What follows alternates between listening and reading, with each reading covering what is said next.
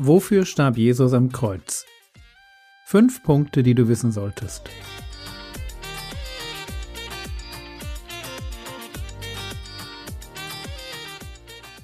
Theologie, die dich im Glauben wachsen lässt, nachfolge praktisch dein geistlicher Impuls für den Tag. Mein Name ist Jürgen Fischer und heute dreht sich alles um Vergebung.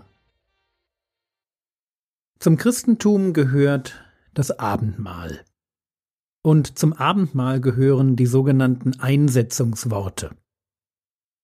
Einsetzungsworte, das sind Zitate des Herrn Jesus, die während des Abendmahls vorgelesen werden, kurz bevor man das Brot und den Kelch unter sich teilt. Der Hintergrund ist dabei der, dass Jesus selbst das Abendmahl einsetzt, indem er es zum ersten Mal am Abend vor seiner Kreuzigung mit seinen Jüngern feiert. Okay, Judas war nicht dabei, der war vorher rausgegangen, um Jesus zu verraten. Also, Jesus setzt das Abendmahl als ein Erinnerungszeichen für seine Jünger ein. Sie sollten sich später immer wieder daran erinnern, dass Jesus für sie gestorben war und warum er das tun musste. Bei Matthäus hören sich die Einsetzungsworte so an. Matthäus 26, die Verse 26 bis 28. Während sie aber aßen, nahm Jesus das Brot und segnete brach und gab es den Jüngern und sprach, Nehmt, esst, dies ist mein Leib. Und er nahm einen Kelch und dankte und gab ihnen den und sprach, Trinkt alle daraus, denn dies ist mein Blut des Bundes, das für viele vergossen wird zur Vergebung der Sünden.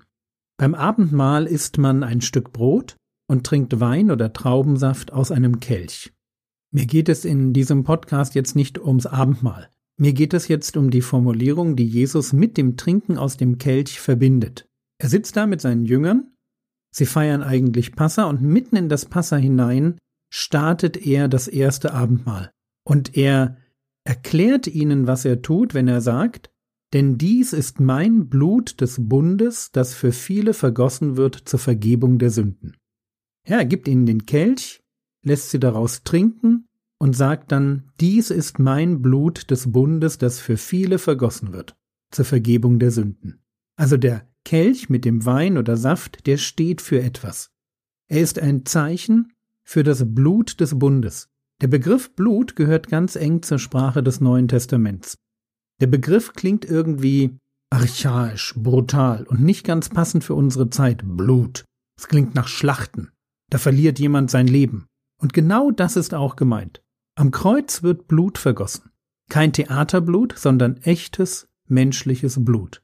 Das Blut des Herrn Jesus. Und das Abendmahl soll uns, wenn wir aus dem Kelch trinken, genau daran erinnern. Daran, dass Jesus für uns gestorben ist. Er hat sich für uns abschlachten lassen. Der Begriff Blut steht im Neuen Testament für das Sterben Jesu am Kreuz. Das, was da fließt, als man ihm die Dornenkrone aufsetzt, ihm die Nägel durch die Unterarme treibt, oder ihn mit der Lanze in die Seite stößt, das steht für den ganzen Prozess des Sterbens. Wofür starb Jesus am Kreuz? Das ist diese Woche unsere Frage. Und den ersten Punkt haben wir bereits gelesen. Nochmal Matthäus 26, Vers 28. Denn dies ist mein Blut des Bundes, das für viele vergossen wird, zur Vergebung der Sünden. Das ist der Punkt. Zur Vergebung der Sünden. Das Blut Jesu wird vergossen, Jesus stirbt, damit Sünden vergeben werden können. Von Anfang an ist klar, dass Gott mit diesem Ziel Mensch wird. Er will uns retten von unseren Sünden. Als der Engel dem Josef im Traum erscheint, erklärt er ihm, Matthäus 1, Vers 21, und sie wird einen Sohn gebären, sie ist in dem Fall Maria, und sie wird einen Sohn gebären, und du sollst seinen Namen Jesus nennen. Jesus heißt übersetzt Gott rettet denn er wird sein Volk retten von seinen Sünden.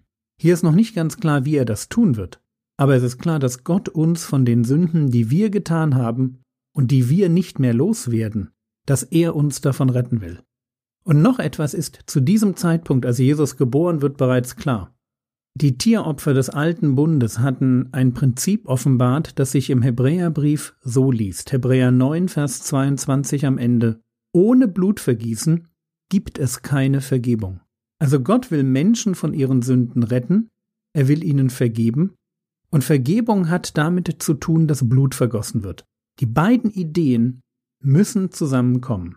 Und als Christen wissen wir, was Gott getan hat, wie er diese beiden Ideen zusammengebracht hat. Er hat sein Blut vergossen.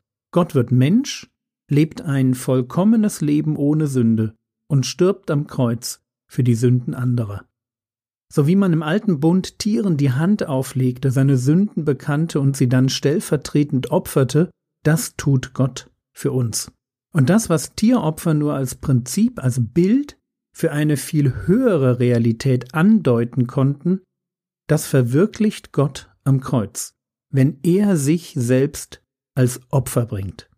Ein Opfer, das in sich das Potenzial trägt, die Sünden aller Menschen zu tilgen. So wie Johannes es mit den Worten feiert, 1. Johannes 2, Vers 2. Und er, Jesus, er ist die Sühnung für unsere Sünden. Nicht allein aber für die unseren, sondern auch für die ganze Welt. Sünden müssen gesühnt werden. Und das tut Jesus am Kreuz. Er sühnt die Sünden der Menschen. Er stirbt als unser Stellvertreter. Er stirbt für die Sünden, für die wir hätten sterben müssen. Er nimmt unsere Schuld auf sich.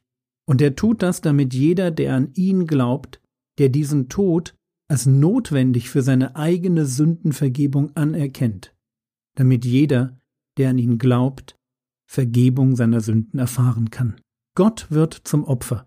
Oder noch einmal der Hebräerbrief Kapitel 10 Vers 12. Dieser aber hat ein Schlachtopfer für Sünden dargebracht und sich für immer gesetzt zur Rechten Gottes. Jesus wurde für Sünden zum Schlachtopfer. Er starb, damit ich leben kann. Also die Frage, wofür starb Jesus am Kreuz, Matthäus 26, Vers 28. Denn dies ist mein Blut des Bundes, das für viele vergossen wird, zur Vergebung der Sünden. Es ist die Schuld meiner Sünde, es sind meine Fehler, meine bösen Gedanken, bösen Worte, bösen Taten, die Gott mir vergeben möchte. Und er tut das, indem er sich opfert, um mich zu retten. Jede meiner Sünden fordert meinen Tod. Und Jesus gibt sein Leben, stirbt für mich, am Kreuz, damit ich glauben kann und mir durch den Glauben an seinen Tod, an sein Blut, meine Sünden vergeben werden. Ein letztes Mal Matthäus 26. Denn dies ist mein Blut des Bundes, das für viele vergossen wird, zur Vergebung der Sünden.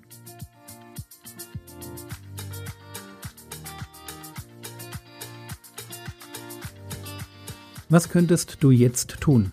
Du könntest mit dir allein oder mit gläubigen Freunden heute das Abendmahl feiern und daran denken, wie du, vorausgesetzt du bist gläubig, wie du Vergebung deiner Sünden bekommen hast. Das war's für heute. Die Skripte zu den einzelnen Episoden finden sich nicht nur auf frogwords.de, sondern auch in der App unter dem Button Notes. Der Herr segne dich, erfahre seine Gnade und lebe in seinem Frieden. Amen.